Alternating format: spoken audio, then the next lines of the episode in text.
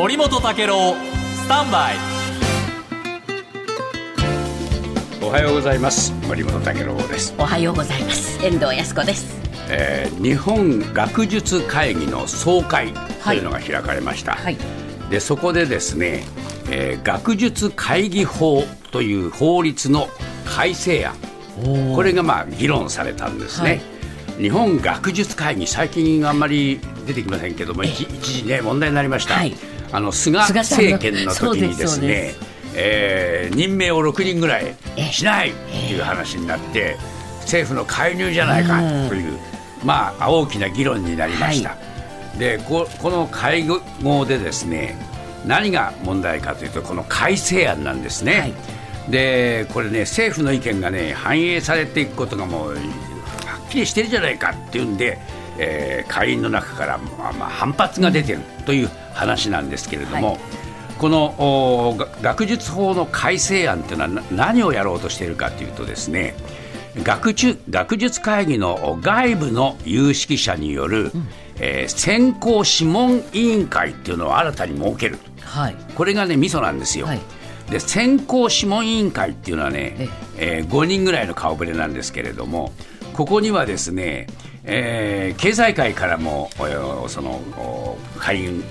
この、お諮問委員会の会員をええ選べ、選ぶと。でそこでもって、えー諮問委員会の意見を尊重しなければいけないという文言があるんですね。はい。そうするとその専門委員会から、あいろいろとそのお選考するときに意見が言われて、はい。それを尊重するとなりゃ政府の意向がそこに反映されてくるじゃないかと、うんはい。でこの学術会議っていうのは独立したあところで、はい。実は政府からいろんな諮問を受けてそれに対して、えー答えると、ですから政府のご意見番的、えーその立場っていうのが学術会議であるわけですね。はい。ところがあー政府側はですねこの頃大してその諮問もしなくなっちゃったし、え自分たちの意向が反映できるように本当はしたいっていうのが本音なんですね。でその背景に何があるかというとやっぱりですね、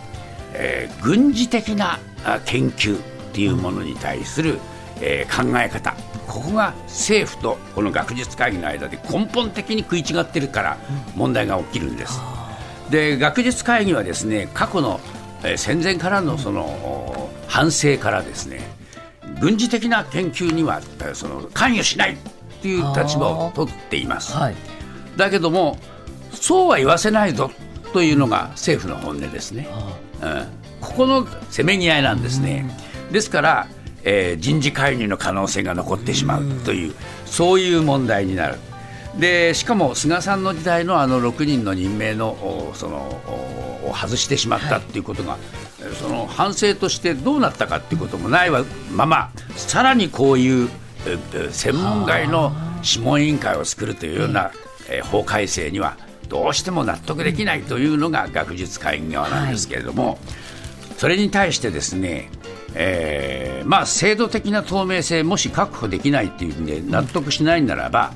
えーこれ、えー学術会議の方の、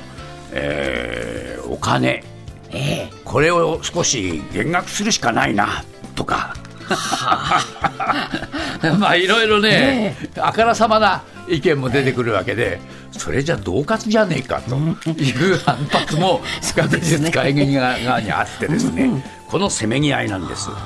で、えー学術会議のお梶田会長はですね現会長として重大な決意を持ってこの問題に取り組むと言ってまして身体をかけるという意意味だというふうに取られているんですね、だから法改正を強行すれば学術会議の幹部が退陣するというようなまた大きな混乱が広がってくる可能性があります